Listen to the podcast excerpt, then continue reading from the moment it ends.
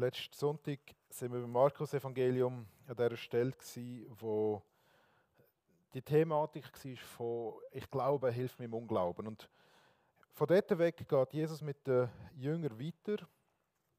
Und ich möchte euch vorlesen aus Markus 9, Vers 30 bis und mit 37. Markus 9, Vers 30 bis 37. Sie gingen von dort weiter und zogen durch Galiläa. Jesus wollte jedoch nicht, dass jemand davon erfuhr, denn er hatte seinen Jüngern wichtige Dinge zu sagen. Der Menschensohn wird in die Hände der Menschen gegeben, erklärte er, und sie werden ihn töten. Doch drei Tage nachdem man ihn getötet hat, wird er auferstehen. Die Jünger konnten mit dieser Aussage nichts anfangen, aber sie wagten auch nicht, ihn zu fragen. Sie kamen nach Kapernaum. Zu Hause angelangt, fragte Jesus seine Jünger, Worüber habt ihr unterwegs gesprochen? Sie schwiegen, denn sie hatten sich auf dem Weg gestritten, wer wohl unter ihnen der Größte sei. Da setzte sich Jesus, rief die Zwölf zu sich und sagte zu ihnen, wenn jemand der Erste sein will, soll er der Letzte von allen sein und der Diener aller sein. Er nahm ein Kind, stellte es in ihre Mitte, schloss es in seine Arme und sagte, wer solch ein Kind um meinetwillen aufnimmt, der nimmt mich auf. Und wer mich aufnimmt, der nimmt mich nicht mich auf, sondern den, der mich gesandt hat.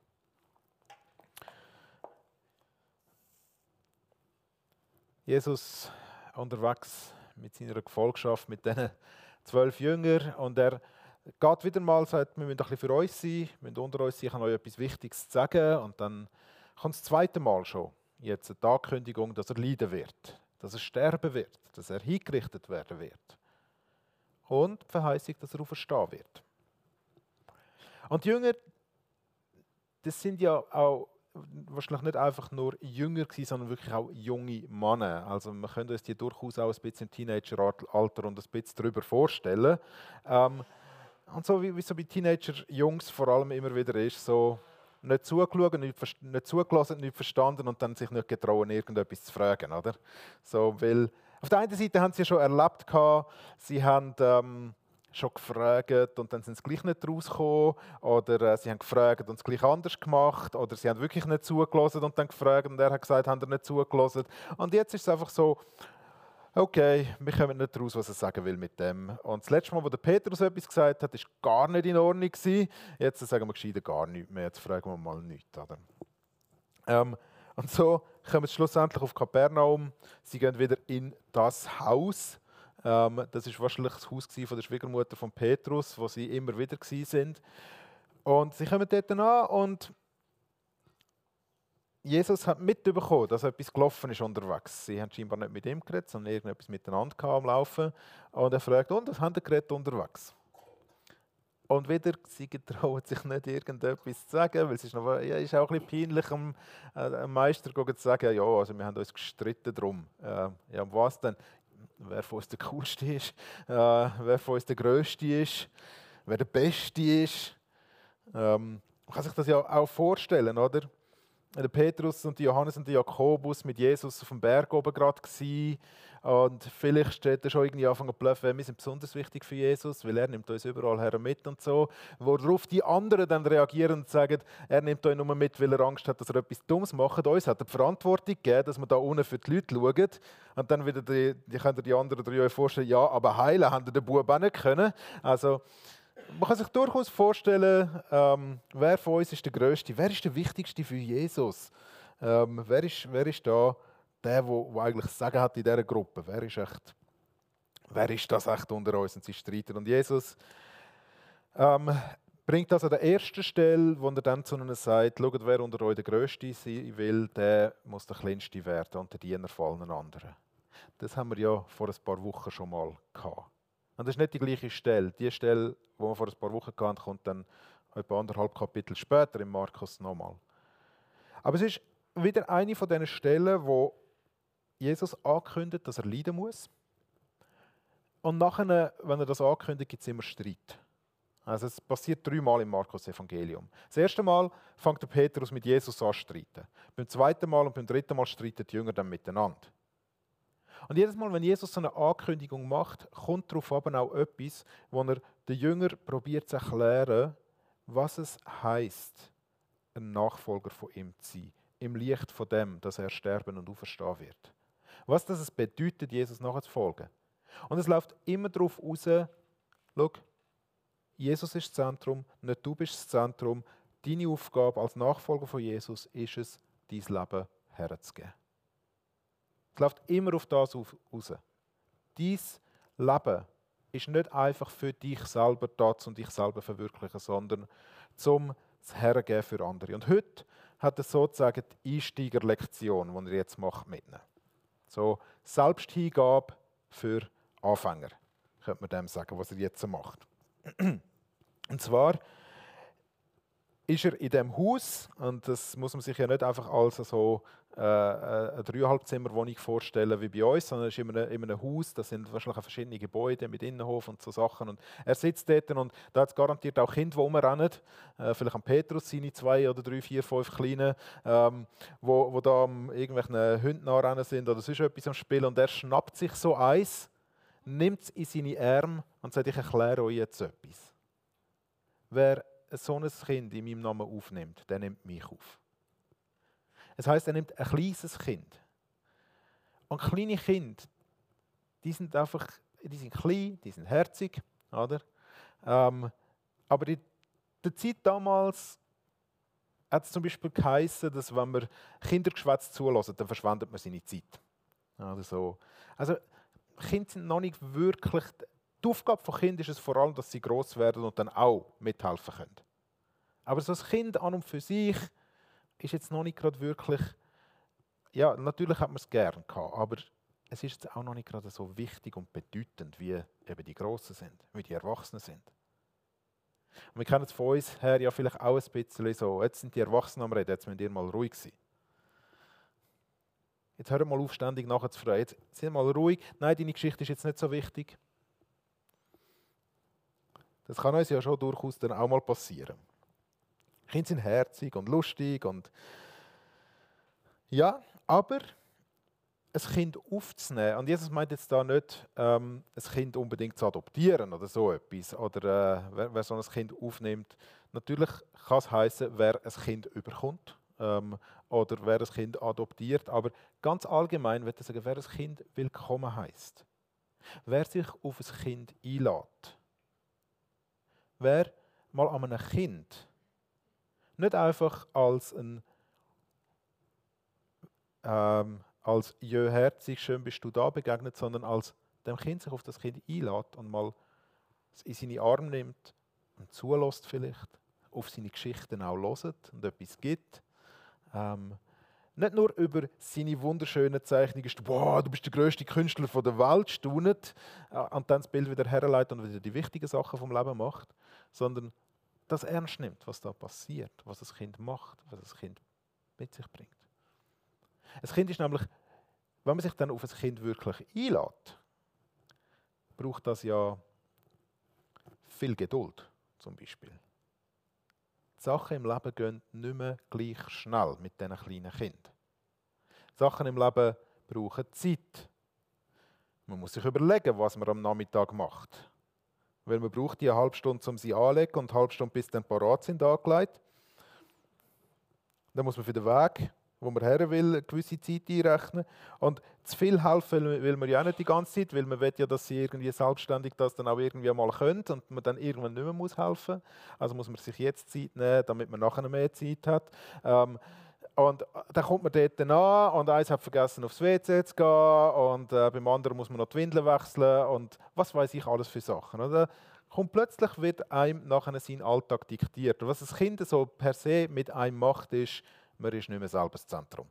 Ähm, das hat sich gerade daher verschoben. Und das ist so, und Jesus sagt jetzt, Diener zu sein der Kleinste zu werden, heißt, dass man sich auf die Kleinsten einlädt. Dass man denen Wert gibt und Aufmerksamkeit. Und wenn ein Kind nimmt, meint er natürlich in dem Moment gerade mal vor allem so ein Kind. Und wir können uns das durchaus auch erweitern. Ja, welche Menschen sind die, wo wir jetzt vielleicht auch sonst ähm, nicht gerade unbedingt ähm, Zeit haben für sie? Oder? Wo es fordert, dass wenn wir uns auf sie einlösen, also es ist eigentlich bei allen so, dass es fordert, dass wenn wir uns auf sie einlösen, dass es dann nicht mehr unbedingt einfach nur um uns geht, aber wo, wo, wo es vielleicht mit einem zusätzlichen Aufwand fordert, sich darauf einzulassen, weil man sich selber muss wirklich zurücknehmen muss, damit die Person Gehör bekommt, damit die Person mal ihre Geschichte darf erzählen damit die Person mal willkommen ist, mal aufgenommen wird und nicht einfach nur, nicht, nicht einfach nur vor der Tür stehen gelassen und wieder, wieder weggeschickt.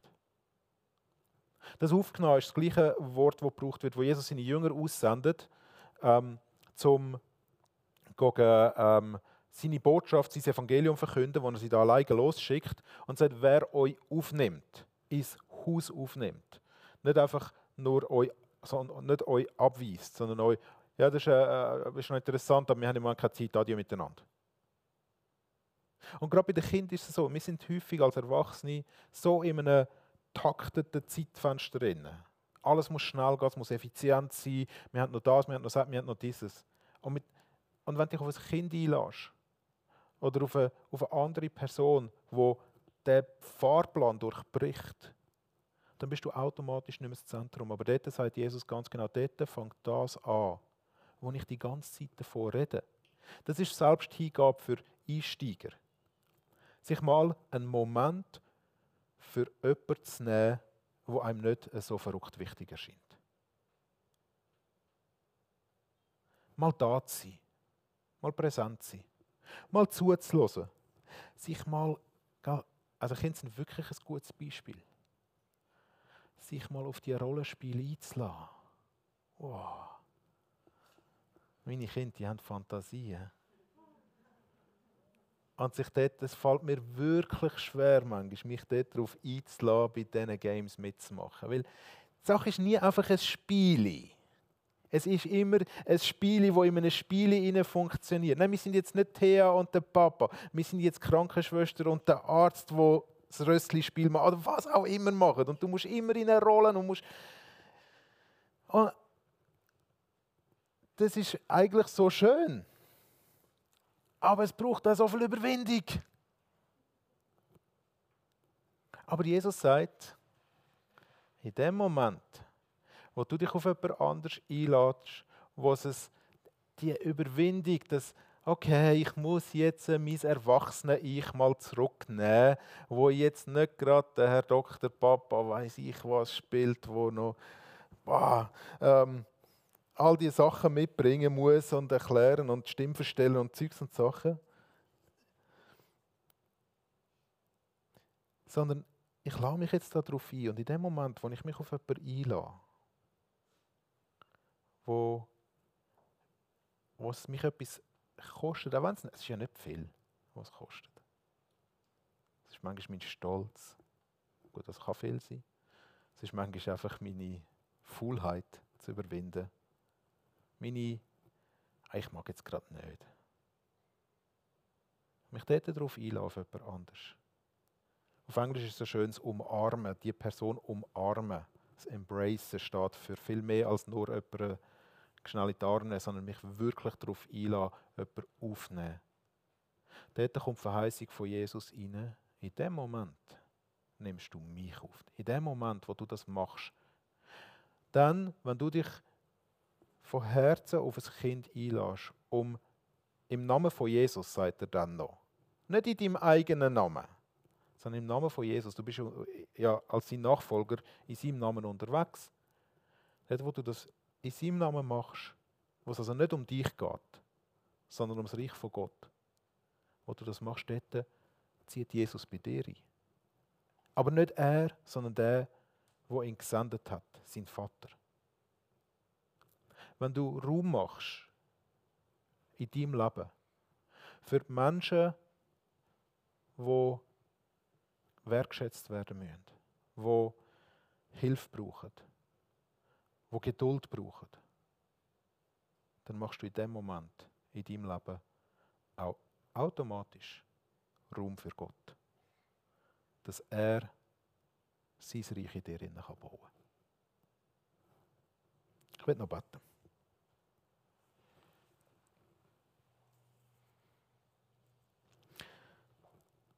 Danke, Jesus, dass bei dir nicht immer alles nur ums Kreuz geht und um ganze Leben, das irgendwie muss, äh, es muss kosten, sondern dass du uns einen Weg weisst, was es heißt, das Leben für andere zu geben. Bitte dich, dass du uns diese Woche hilfst. Uns auf unsere Mitmenschen. Vielleicht auf Kinder oder andere, die gerade unseren Taktfahrplan vielleicht gerade stören ähm, oder wo wir vielleicht für nicht so wichtig erachten, dass du uns dort die Augen auftust, das zu sehen, sie willkommen zu heißen, sie anzunehmen, sie aufzunehmen. Dass wir erleben, wie wir da dabei dich aufnehmen und wie du dein Reich in uns baust. Amen.